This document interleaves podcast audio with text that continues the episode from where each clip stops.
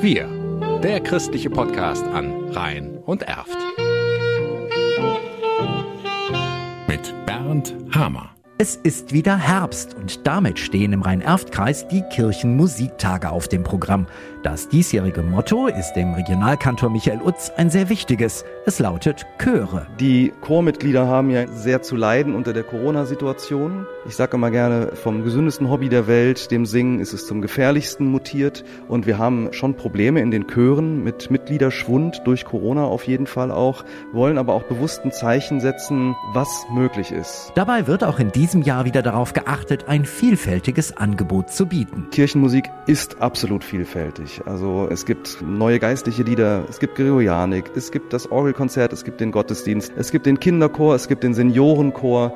Kirchenmusik ist wirklich für alle Menschen da, mit allen Geschmäckern und Vorlieben. Und das versuchen wir in der Programmgestaltung der Kirchenmusiktage auch wieder zu spiegeln. Und das ebenfalls wie immer als ökumenisches Event. Dabei stehen zwei, drei Angebote exemplarisch für das Gesamtprogramm. Zum Beispiel ein Abend mit Julia Ohligmüller. Ich bin in Hürth Kirchenmusikerin und wir haben zwölf Erwachsenenchöre, katholisch wie evangelisch. Und die sind eingeladen, am 24. September zusammenzukommen zu einem großen Chorgottesdienst und einfach mal wieder merken, wie viele sind wir denn eigentlich noch. Mit viel Lichtgestaltung und besonderen Dingen, glaube ich, wird es eine runde Sache. Aber nicht nur die Großen, sondern auch die Kleinen kommen auf ihre Kosten. Genau, es gibt zwei Kinderveranstaltungen in unserem Programm. Ein Orgelmittwoch für Kinder, der in Frechen stattfinden wird in St. Audomar und eine zweite mit einem Kinderliedertag zum Weltkindertag. Die findet im Bergheim statt und da wird ein Konzert mit Kinderchören stattfinden. Auf insgesamt 30 Konzerte, Führungen und vieles mehr kann man sich bis Ende des Monats freuen, bevor die Kirchenmusiktage mit dem Abschlusskonzert zu Ende gehen. Das findet am 30. September, am Freitag, in der Evangelischen Kreuzkirche in Wesseling statt. Und das Besondere daran ist, dass nicht der ortsansässige Kirchenmusiker mit seinen Ensembles musiziert, sondern dass wir alle eingeladen sind, damit meine ich uns Kirchenmusiker und Kirchenmusikerinnen,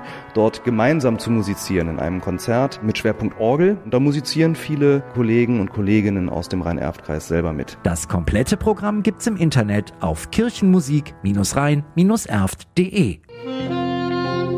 Wir, der christliche Podcast an Rhein und Erft.